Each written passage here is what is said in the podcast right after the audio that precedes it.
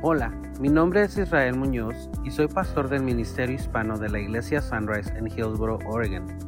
Nosotros somos un lugar seguro para escuchar un mensaje lleno de amor y esperanza. Nuestra devoción es presentarte una oportunidad para recibir un mensaje que puede cambiar tu vida.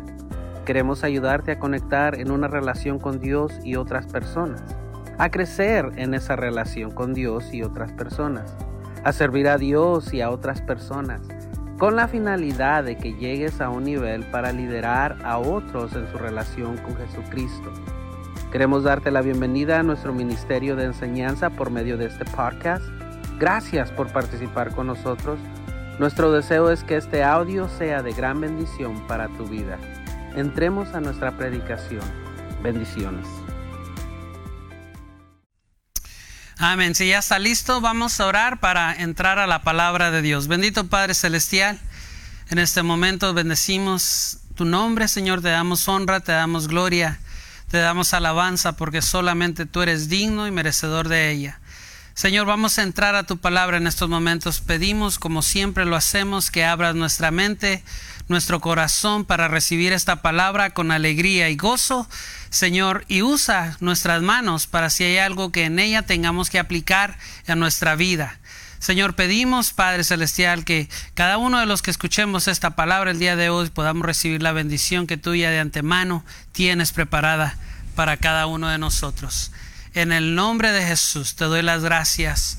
Amén y amén. Muy bien. Bueno, quiero empezar de esta manera. Ah, quiero empezar platicándole lo siguiente. Esta semana la hermana Azucena, uh, Erika, su hija y yo tuvimos la oportunidad de ir al banco allá en Forest Grove, al Credit Union que se llama Wauna Credit Union en Forest Grove para abrir una cuenta de banco para el ministerio. Y estando ya en la oficina con el oficial, me hizo la pregunta, oye, ¿cuánto tiempo tienes ya de ser pastor en este ministerio? Y yo le contesté, quitado de la pena, y le dije, bueno, ahora en enero voy a cumplir cuatro años. Ya en enero se cumplen cuatro años. Pero cuando le dije cuatro años, me quedé un poquito como que, que no se oyó bien. Como no me sentía a gusto con esa pregunta, con esa respuesta. Y le dije, ¿sabes que son cuatro años? Pero si le tenemos que descontar el tiempo de, la pandemia, el tiempo del COVID, pues se lo descontamos. El muchacho nomás se rió cuando le dije eso y él empezó a abrir con nosotros acerca de, de las tribulaciones que el banco, que ese lugar, empezó a tener también por causa de las tribulaciones, de, la pandemia. Ese banco es muy nuevo en esta área. Tiene apenas, si no me equivoco, tiene apenas dos años que lo abrieron. El banco lo abrieron unos meses antes, unos tres meses antes que empezó la pandemia hace dos años atrás, tres, ya casi tres años atrás. Y el muchacho nos empezó a platicar y nos decía, es que ese tiempo fue muy duro porque nosotros apenas estábamos construyendo nuestra clientela y de repente tuvimos que cerrar. Y no podíamos atender a nadie si no había alguna cita, si no había alguna un arreglo antes de tiempo. Hermanos, si usted se pone a pensar, ya tenemos dos años que reabrimos nuestras puertas después de la pandemia. Ya han pasado dos años. Dos años atrás, septiembre 30, creo que fue el 30 de septiembre del 2021, no, del 2020, reabrimos. Si se acuerda, yo me acuerdo correcto por esto, porque se acuerda que íbamos a reabrir y decidimos no reabrir porque estaban los incendios. Y si usted tuvo la oportunidad, yo tuve la oportunidad de estar aquí en este lugar el día de los incendios, que estaba quemándose todo alrededor. Aquí había todo esto, todo esto, todo el edificio estaba lleno de humo del que estaba entrando por, por el aire que estaba soplando. Y por eso me acuerdo que eran dos años ya, dos años. Dos años que abrimos nuestras puertas para reunirnos después de que tuvimos que cerrar por la pandemia. Y si usted está de acuerdo conmigo, ese tiempo de que tuvimos que cerrar fue un tiempo de cambio que marcó nuestras vidas para siempre. Muchas cosas pasaron durante esa temporada de cuarentena. La cuarentena debe durar 40 días, pero a nosotros nos duró, ¿cuánto nos duró? Casi seis meses, ¿verdad? Porque cerramos en marzo y reabrimos en abril, nos reabrimos en septiembre. Marzo, abril, haga la cuenta. A marzo, abril, mayo, junio, julio, agosto, septiembre. Siete meses estuvimos completamente cerrados. Porque después de que volvimos a abrir, pues hubo muchas restricciones, pero ya estábamos abiertos.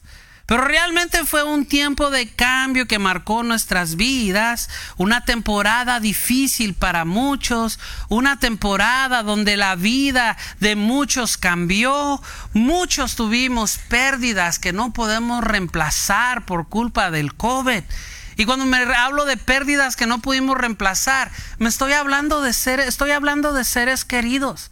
Estoy hablando de personas que nos dejaron y no podemos reemplazarlos. Un tiempo, hermano, donde muchas personas comenzaron o comenzamos, porque yo en un momento empecé a hacerme esas preguntas, ah, comenzamos a hacernos estas preguntas. ¿Realmente Dios es bueno? ¿Realmente Dios sigue en control de todas las cosas? ¿Realmente podemos seguir confiando en Dios?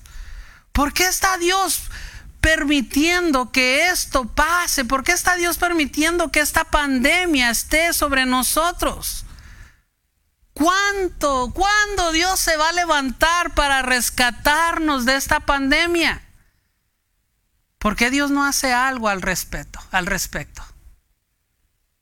No sé si usted se hizo estas preguntas o preguntas similares. Y la verdad, hermano, es que el día de hoy, aun cuando estamos siguiendo las secuelas del COVID, el día de hoy no tenemos respuestas claras a ninguna de estas preguntas. Pero quiero, quiero hacer algo con usted, algo muy especial. Quiero que el día de hoy aprendamos realmente a confiar de que todo, todo, todo Dios lo tiene bajo su control.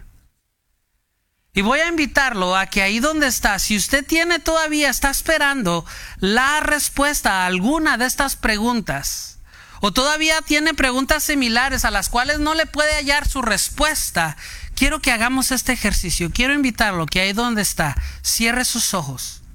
Cierre sus ojos. Todos aquí en este lugar. Cerremos nuestros ojos. Y voy a leer un pasaje de la palabra que está en Mateo 6, 30 al 34. Pero lo voy a leer en la versión Dios habla hoy, una versión moderna, una versión más directa. Ponga atención y solamente escuche las palabras de este pasaje con sus ojos cerrados y si tiene alguna de estas preguntas, analice la respuesta conforme voy a estar leyendo este pasaje. Dice, pues si Dios viste así a la hierba que hoy está en el campo y mañana se quema en el horno, con mayor razón las vestiduras los vestirá a ustedes gente falta de fe. Así que no se preocupen preguntándose qué vamos a comer o qué vamos a beber o con qué vamos a vestirnos. Todas las cosas son las que Todas las cosas son las que preocupan a los paganos, pero ustedes tienen un Padre Celestial que ya sabe lo que necesitan. Por lo tanto, pongan toda su atención en el reino de los cielos y al hacer lo que es justo ante Dios. Y recibirán también todas estas cosas. No se preocupen por el día de mañana, porque mañana habrá tiempo para preocuparse. Cada día tiene bastante con sus propios problemas. Abra sus ojos. Quiero, quiero, quiero hermano, que recordemos lo siguiente que decía, le predicaba la semana pasada.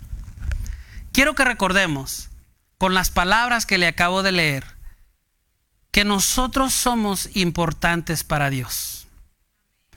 Dios tiene tanto interés en cada detalle de nuestra vida que Él se preocupa por nosotros, se preocupa por lo que estamos pasando, se preocupa por lo que estamos pensando acerca de quién es Él para nosotros.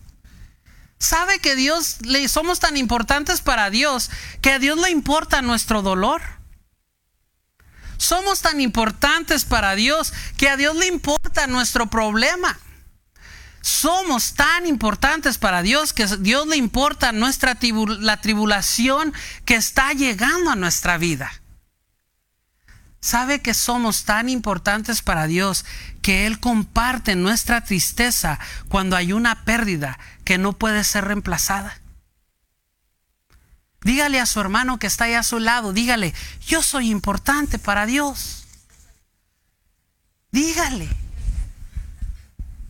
Pero aun cuando el día de hoy todavía estamos viviendo las secuelas del COVID, podemos mirar y ver cómo Dios en medio del dolor, en medio de la dificultad, en medio de los problemas que el COVID trajo a nuestras vidas, Dios siempre proveyó todo lo que necesitamos. Dios siempre proveyó aun cuando había falta de trabajo. Dios siempre proveyó, aun cuando teníamos que permanecer en casa y no sabíamos cómo íbamos a pagar el bill que iba a llegar la próxima semana. Dios siempre proveyó. ¿Y sabe por qué Dios proveyó? Porque somos importantes para Él. Usted es importante, yo soy importante. Y aunque muchos nos preocupamos tanto, tanto por proveer, hermano, Dios siempre estuvo presente. Dios siempre estuvo presente, ¿sí o no? Ahora, muchos nos preocupamos tanto por, por, proveer, por conseguir el sustento para nuestras familias, que se nos olvida que Dios está cuidando de nosotros. El teólogo Eugene Peterson, que es un teólogo inglés que escribió muchos libros de teología, dijo una nota muy simple en cuanto a esto. Mire lo que dijo. Él dijo, muchos nos preocupamos tanto por conseguir sustento Muchos nos preocupamos tanto para ver cómo vamos a suplir las necesidades de la familia. Muchos nos, matamos trabajando para suplir lo que nuestra familia necesita. Y nos preocupamos tanto por eso que se nos olvida darle gracias a Dios, quien es el que provee nuestro sustento. Él es el que provee nuestro sustento.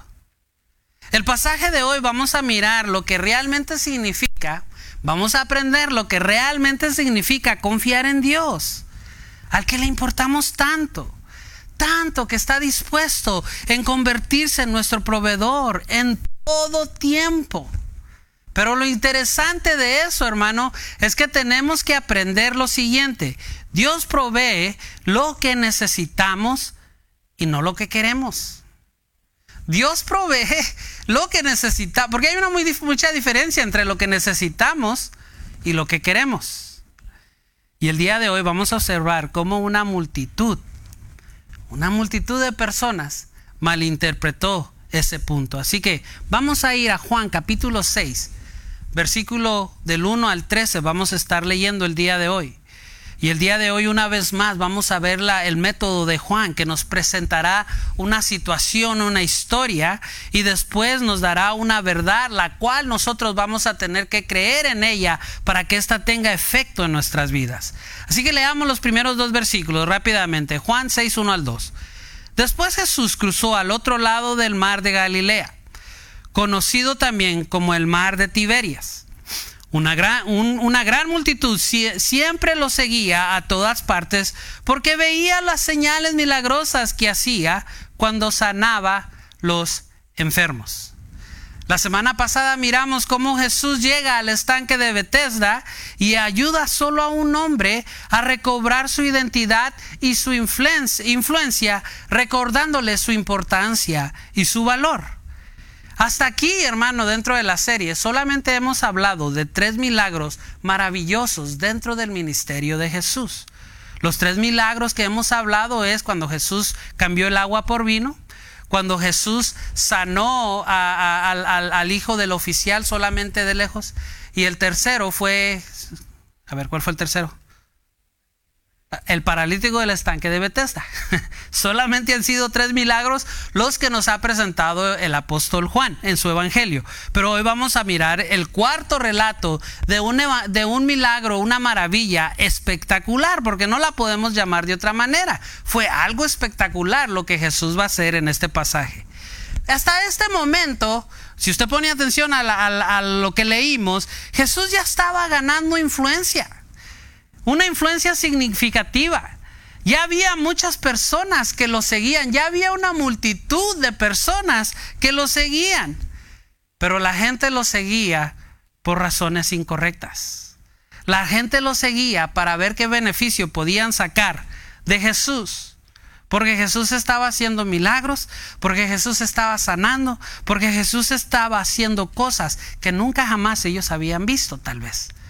Veamos los siguientes versículos, Juan 6, 3 al 4. Entonces Jesús subió a una colina y se sentó ahí rodeado de sus discípulos. Ya era hora casi del tiempo de la celebración de la Pascua judía. El versículo 4 nos da una nota muy importante acerca del escenario de este evento que iba a pasar. Casi la hora o el tiempo de la Pascua judía. Juan nos proporciona este contexto importante que lo quiero emplear un poquito para que usted aprenda qué es la Pascua judía. La Pascua judía podría compararse con la celebración del 4 de julio aquí en Estados Unidos dos fechas que representan la independencia de una nación. Si usted recuerda la Pascua o la primer Pascua que celebró en el libro del Éxodo que nos hablaba que fue cuando Moisés dio la orden de que hicieran sacrificios y la sangre del cordero le cubrieran los marcos a sus puertas porque en la noche iba a pasar el ángel de Jehová y iba a eliminar a los primogénitos de Egipto. Y así fue. Y en esa noche el mismo faraón dijo, váyanse, ya no los quiero. Les dio su libertad. Igual que aquí que pasó el 4 de julio aquí con esta nación. Durante la Pascua judía pasa algo muy curioso hasta la fecha de hoy. Porque los judíos tienen una admiración muy grande por el carácter de su libertad, el carácter de su libertador, en este caso Moisés. Los judíos le tienen una apreciación tan grande a ellos que no lo veneran como si fuera un santo. No lo veneran como si fuera un santo como lo hace la Iglesia Católica con todos sus santos. Pero sí le tienen, Moisés está dentro del corazón de los judíos en un lugar muy especial. Le dan un lugar muy especial de su corazón. Porque era el gran líder, él fue el gran líder que los liberó. Y eso representaba el tiempo de la Pascua, en el tiempo de Jesús y también hasta el día de hoy. Sigamos leyendo, versículo 5. Enseguida Jesús vio que una gran multitud venía a su encuentro. Dirigiéndose a Felipe le preguntó, ¿dónde podemos comprar pan para alimentar a toda esta gente? Lo estaba poniendo a prueba porque Jesús ya sabía lo que iba a hacer. Ustedes ya han leído este pasaje. Si no lo han leído, tal vez en este, en, este evangelio, lo han leído en otros evangelios. Pero el pasaje nos dice, si usted va al versículo 10, ahorita lo leemos, nos dice que contando solamente los hombres, eran como cinco mil. Pero hay muchos teólogos, y yo estoy de acuerdo con esto, que dicen que si contamos realmente las parejas, las mujeres y los niños, vamos a llegar a una multitud de 20 mil personas, casi 20 mil personas. Hay una diferencia muy grande entre 5 mil y 20 mil.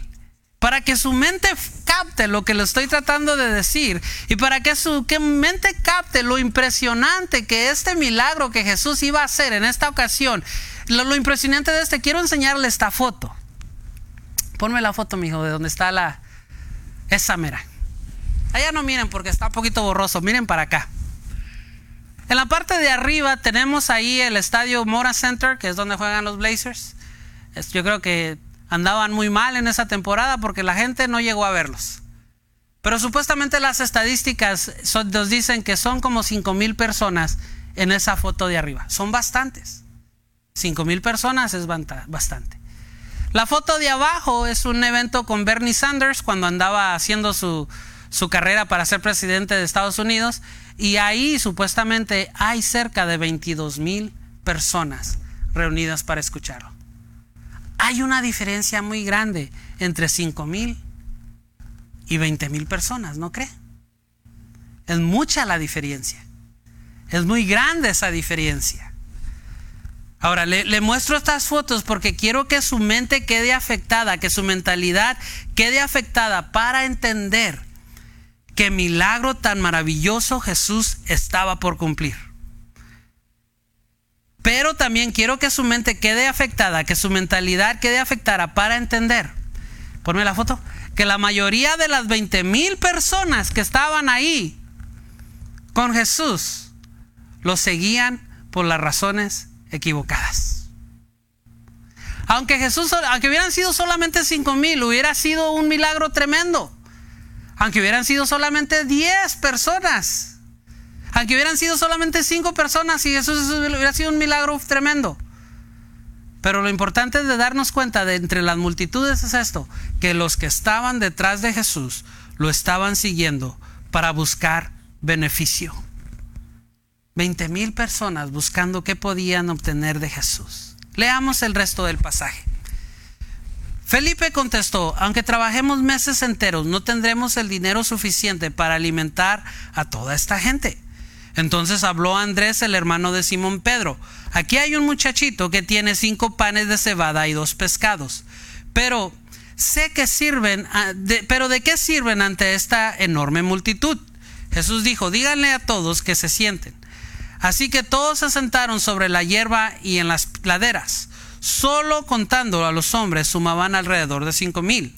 Luego Jesús tomó los panes, dio gracias a Dios y los distribuyó entre la gente. Después hizo lo mismo con los, con los pescados. Y todos comieron cuanto quisieron. Una vez que quedaron satisfechos, Jesús le dijo a sus discípulos, ahora junten lo que sobró para que no se desperdicie nada. Entonces ellos juntaron las sobras y llenaron doce canastos con los restos que la multitud había dejado después de comer de los cinco panes de cebada. Qué milagro tan impresionante. Y le, le voy a revelar algo que tal vez no lo captamos a leerlo así rápidamente. Pero si lo se detiene y se pone a, leer este pasaje, nos dice que todos se repitieron una o dos, tres veces. No solamente fue un panecito y un pescadito. Hay unos que, quedaron hasta dos, tres. Se hicieron tortas de pescado. Se hicieron dos, tres, cuatro tortas.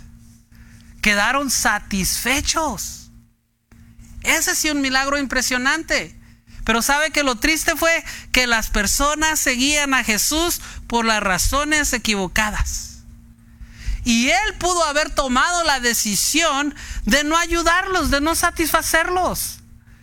Él pudo haber, él sabía por qué la gente lo seguía, él conocía el corazón de cada uno de ellos. Él pudo haberles dicho, tienen hambre, váyanse a su casa a cocinar. Tienen hambre, ¿por qué yo los tengo que alimentar? Pero no lo hizo. No lo hizo. No, eh, sin preocuparse, Jesús se encargó de la necesidad que tenían al momento presente. Jesús les mostró compasión con este milagro. Y sabe que esa acción de Jesús, de no rechazarlos, de satisfacer su hambre, porque tenía, la multitud tenía hambre, me enseña lo que el apóstol Juan, la verdad que el apóstol Juan quiere que nosotros creamos de este pasaje, y es esta. Escucha esto. Dios siempre estará dispuesto a mostrarte compasión, aun si tú tienes una idea equivocada de quién él, de quién es él para tu vida. Otra vez se la repito, Dios siempre estará dispuesto a mostrarte compasión, aun si tú tienes una idea equivocada de quién es Él para tu vida. Piensa en esto. Aun cuando estábamos en medio del COVID, donde no había mucha esperanza, donde muchos estábamos experimentando pérdida, donde muchos estábamos experimentando dolor, donde muchos estábamos pasando problemas difíciles. Dios no solo nos mostró compasión durante esa temporada, sino que proveyó exactamente lo que necesitábamos. ¿Cuántos lo creen? Dios proveyó exactamente lo que nos... ¿Y sabe qué? Sigue proveyendo. Y a lo mejor dentro de la multitud había muchos enfermos.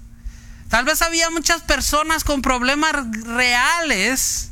Tal vez había muchas personas que estaban pasando momentos difíciles, que en ese momento ellos necesitaban sanidad y solución a esos problemas.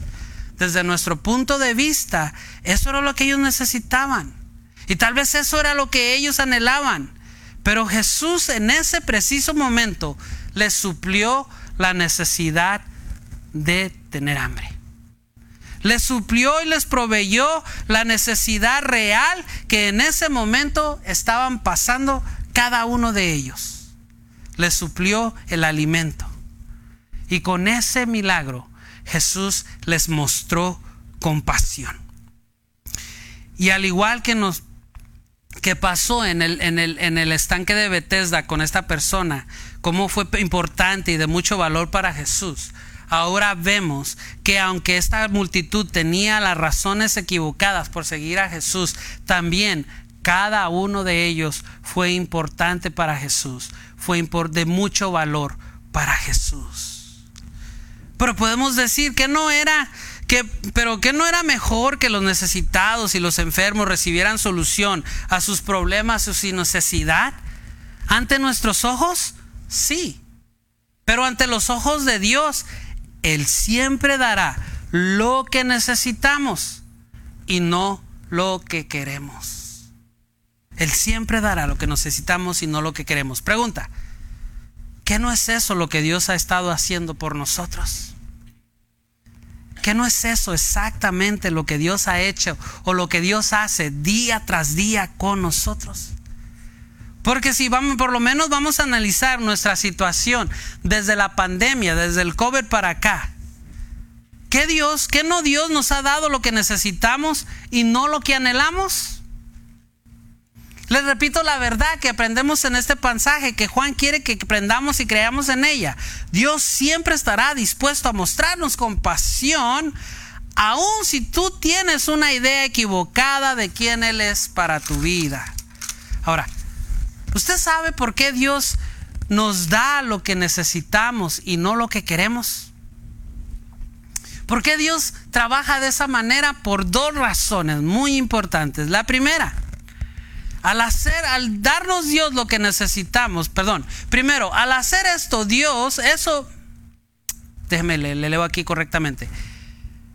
Al hacer eso, Dios, si Dios nos diera lo que nosotros queremos, lo que yo quiero, lo que yo anhelo, si Dios nos respondiera de esa manera, hermano, al hacer eso Dios se rebajaría a un nivel menor que nosotros.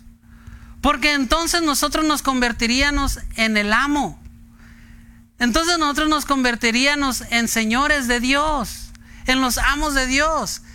Nosotros tuviéramos la, la, actitud de venir delante de Él y decirle, dame esto porque lo necesito o porque lo quiero.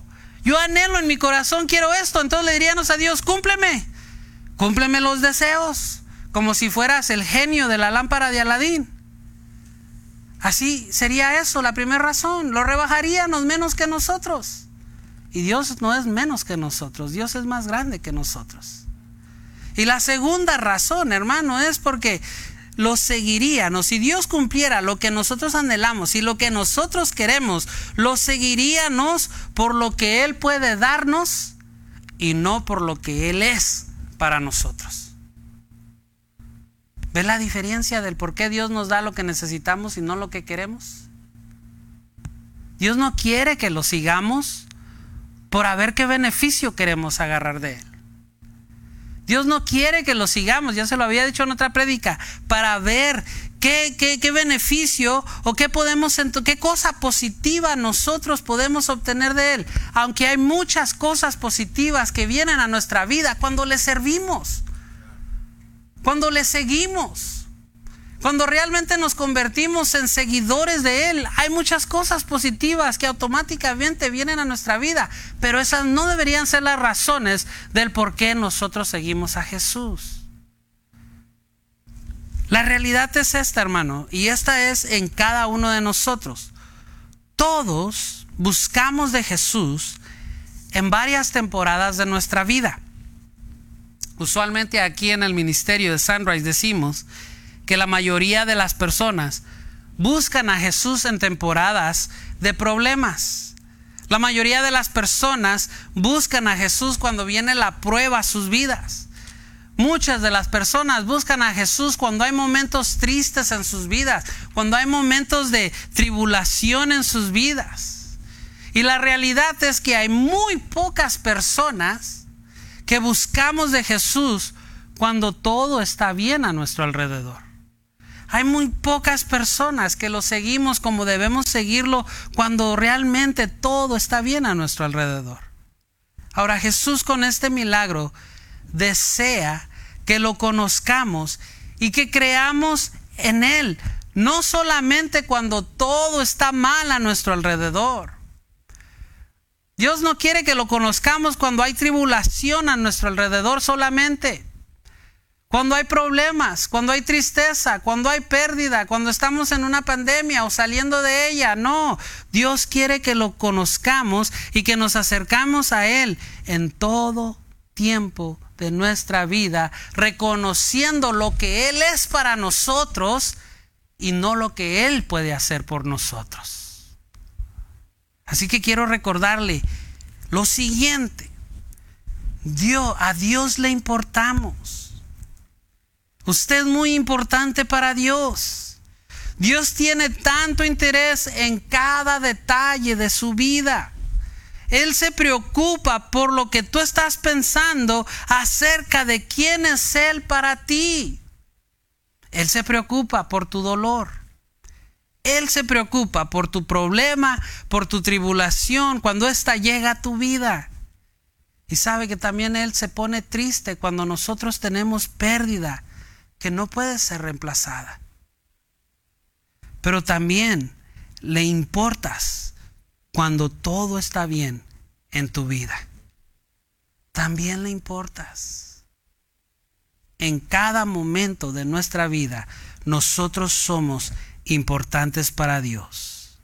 Y por eso es nuestro proveedor. Y por eso Dios provee lo que necesitamos. Por eso Dios está al pendiente de nuestras necesidades, las necesidades reales en nuestra vida. Porque hay necesidades que no son reales. Yo como quisiera tener un carro Mercedes-Benz, de los más caros, de los que se abren las puertas así como las águilas. ¿Y por qué no lo tengo? Porque no es una necesidad real. Tengo una troca que me lleva de aquí a allá y para allá y para acá y ando a gusto en ella. Y eso es suficiente porque eso es lo que necesito. Como quisiera tener una mansión de cinco o seis cuartos para que cuando mis hijos estén dando lata, encerrarlos en un lado extremo lejos de mí. ¿Y por qué no la tengo? Porque no la necesito. ¿Cuál es la necesidad que tú tienes que es real? Necesitamos aprender ¿Cuál es tu necesidad real? Porque yo te aseguro que esa necesidad es donde Dios está enfocando para trabajar en tu vida. Porque así trabaja Él. Así trabaja Dios. Creo que ya me entendió el mensaje. Dios es nuestro proveedor. Y Dios le importamos. Y a Dios siempre va a suplir lo que necesitamos y no lo que nosotros deseamos. Así que quiero terminar de la siguiente manera, hermano. Hoy vamos a participar de la Santa Cena, de la Cena del Señor. Pero antes de que lo hagamos, me gustaría invitar a los hermanos músicos a que, pasáramos para entonar una alabanza más. Donde me gustaría que usted, hermano, en esta, al expresar esta alabanza, realmente le declaremos de todo nuestro corazón a Dios que nuestra confianza está en Él no por lo que Él puede darnos, sino por quién es Él. ¿Usted confía en Dios? ¿Por qué confía en Dios? ¿Por lo que Él puede darle o porque simplemente Él es Dios y Él es digno de que confiemos en Él? ¿Está de acuerdo? So, vamos a terminar de esa manera. Casi siempre hacemos algo diferente, pero este día vamos a hacer eso. Quiero invitar, pásenle hermanos músicos, acomódense. Y yo quiero que usted se ponga de pie y que conteste ese celular que está sonando. Y dígale, no me molestes porque voy a demostrarle a Dios que confío en Él. Póngase de pie, hermano, póngase de pie. Y vamos a entonar esta alabanza que, ¿cómo se llama la alabanza? Sé que dice, mi confianza está solo en Él. Eres mi libertador. Es de, Pero yo quiero que usted la exprese. Eres mi sanador. Yo quiero que usted la exprese. Yo quiero que usted se penetre en esta alabanza. Y cuando lleguemos a la parte de mi confianza está solo en ti, créalo y declárelo. Y conforme estamos pasando esta alabanza, vaya pasando, agarrando los elementos, vaya preparándose para tomar la Santa Cena después de esta alabanza. Lo vamos a hacer todos juntos. Así que, amén. Cansamos esta alabanza. Gracias por haber participado con nosotros escuchando este audio. Si vives en el área del condado de Washington, en Oregon, queremos hacerte la invitación a que participes con nosotros en persona todos los domingos a las 9 de la mañana. Nuestra dirección es 6701 Northeast Campus Way, Hillsboro, Oregon 97124. O búscanos en nuestras redes sociales como Sunrise Ministerio Hispano para que conectes desde tu hogar con nosotros. Que tu día sea de mucha bendición y hasta la próxima.